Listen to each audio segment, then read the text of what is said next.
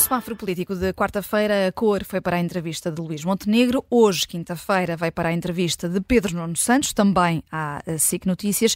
E se ontem deste verde ao líder do PSD, hoje dás amarelo ao secretário-geral do PS, Judito França.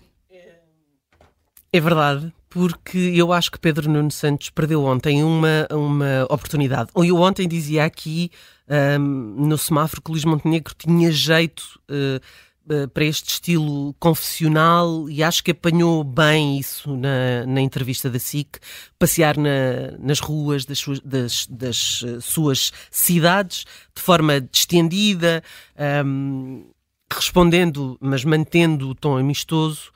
Só aqui um à parte, por acaso Luís, Luís Montenegro teve azar porque não encontrou ninguém na rua. As ruas de Espinho estavam praticamente desertas. Pedro Nuno Santos, pelo contrário, um filho da terra de São João da Madeira, uh, encontrou uma antiga professora, passeou em ruas com gente que, lhes manda, que lhe mandou um abraço, enfim, conhecem, não é evidente. Um, Espinho por seu turno estava um pouco desolado e, e, sem, e sem, gente. Mas, eh, mas voltando, Pedro Nuno Santos não aproveitou este estilo de entrevista porque está sempre em modo de combate.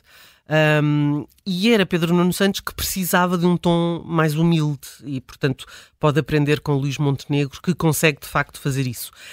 Um, Pedro Nuno Santos não resistiu a dizer frases como Eu salvei a TAP. Uh... que eu acho que é uma frase que Uh, enfim, há uh, aquele momento do super-homem, se, se, é um, se, é um, avião, se é um, super-homem. Não, é o Pedro Nuno Santos que salvou a TAP. E eu acho que é preciso ter alguma lata para dizer isto, porque salvou a TAP com o dinheiro dos contribuintes, portanto, eu também salvei a TAP, salvamos todos a TAP.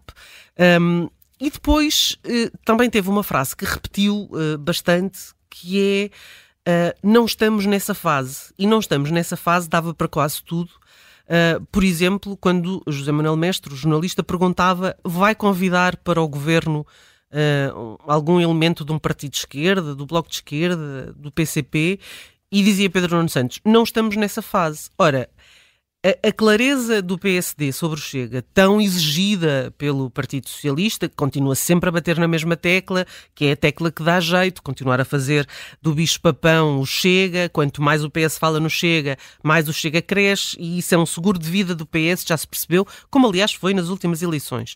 Mas isto para dizer que o PSD. Um, que ao PSD, Pedro Nuno Santos exige clareza sobre o day after nas eleições, mas não tem a mesma clareza. Um, nós já sabemos que se ficar em segundo, Luís Montenegro garante que não governa, já disse. Pedro Nuno Santos, pelo contrário, já se percebeu que se ficar em segundo, uh, como o PS ficou em 2015, quando, como se costuma dizer, derrubou muros, não se ensaia em nova geringonça. Ora, se for condição para um acordo dar um ministério a um elemento de um partido, de um dos partidos de esquerda, uh, o que é que Pedro Nuno vai fazer? Era interessante saber, e eu acho que uh, o eleitorado, enfim, mais clássico do Partido Socialista está interessado nessa resposta. Eh, da mesma forma como Luís Montenegro tem de dizer o que fará no dia seguinte, também Pedro Nuno Santos tem de o fazer. Um, e, e, já agora, para não tomar muito tempo, eu uh, achei curioso porque Pedro Nuno Santos disse que estava muito entusiasmado em debater com, com André Ventura e Luís Montenegro.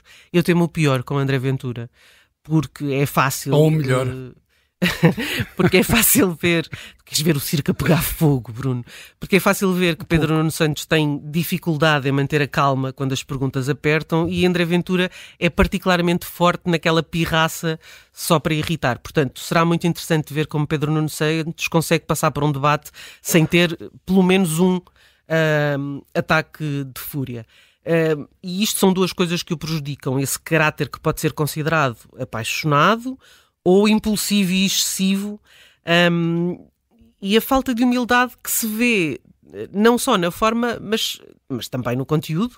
Um, e eu acho que foi é um amarelo exatamente por isso, porque acho que passou ao lado da, da possibilidade de ter aproveitado de forma melhor esta entrevista. Hum, temos super-homem, eh, ironicamente. Uh, não, não, não, não, temos, porque o super-homem nunca pediria um casaco a meio de uma entrevista. Uh, com, por causa do frio. Eu lembro-me que uma vez estava, estava em Braga uh, e queixei-me do frio e, e, olharam para mim. Sou um homem com frio, isso não, não se admite. Uh, mas foi curioso, foi um momento curioso da entrevista uh, que alguém lhe estendeu um casaco, vimos uma mão estender o casaco a, a, Pedro Nuno Santos. É a televisão em movimento. É, é foi, foi um belo momento televisivo. eu dou um amarelo e só não é vermelho pela clareza, porque eu acho que Pedro Nuno Santos, num aspecto, foi, foi bastante claro. Aliás, já, já tínhamos falado aqui disso anteriormente, o PS eh, de Pedro Nuno Santos não irá viabilizar um governo minoritário do PSD, eh, portanto, com uma maioria de direita no, no Parlamento. E voltamos à ideia, também já debatida, de que estamos perante um confronto entre blocos, o da esquerda e o da direita, e vai governar o partido mais votado do bloco que tiver a maioria. Essa é a minha convicção. Seja o PSD, seja o PS, uhum. e tudo aquilo que se diz agora, eu acho que na altura, depois arranja-se arranja uma maneira de ultrapassar divergências, não sei, com, com, se, com um governo de coligação, se com um acordo parlamentar, se de outra forma, mas ac acredito, estou convicto que é isso que vai acontecer. Vai governar o partido do bloco mais, mais votado. Agora, em primeiro lugar, Pedro Nuno Santos tem toda a legitimidade para uh, rejeitar essa viabilização mesmo que isso entre em contradição com o discurso sobre o perigo que o Chega representa para a democracia, e Pedro Nuno Santos ontem voltou a falar disso. Eh, porque eh, então é um perigo e, e o PS não contribui para, para uma solução. Só que a estratégia do PS, que é, já percebemos e vamos percebendo cada vez mais, é chega, chega, chega, não larga o fantasma do chega, está uh, ligada a esta decisão. Uh, se Pedro Nuno Santos admitisse uma eventual viabilização, como fez José Luís Carneiro uh, antes das eleições diretas no, no, no PS, esvaziava o balão do medo. Qual é então o argumento de Pedro Nuno Santos para, para recusar essa viabilização?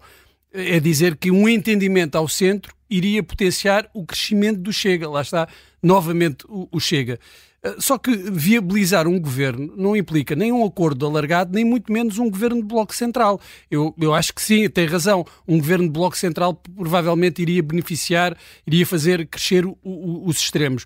Mas viabilizar o governo não implica nenhuma destas uh, uh, soluções. Claro que Pedro Nuno Santos não está interessado em reconhecer isso, quer apenas encostar o PSD à parede e é por isso que, desta forma, os dados estão, quanto a mim, lançados.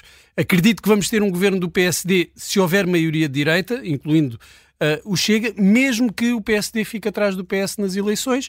Nesse caso, sem Montenegro e com essa possibilidade uh, de um regresso de, de Passos Coelho, mas não só. Acho que não, não, não passa só por essa, por essa possibilidade. E podemos argumentar, ah, mas um governo assim não teria uh, tanta legitimidade. Eh, pois, mas eh, nestes tempos inaugurados em 2015, eh, teria. O que interessa é o entendimento que se consiga na Assembleia da República.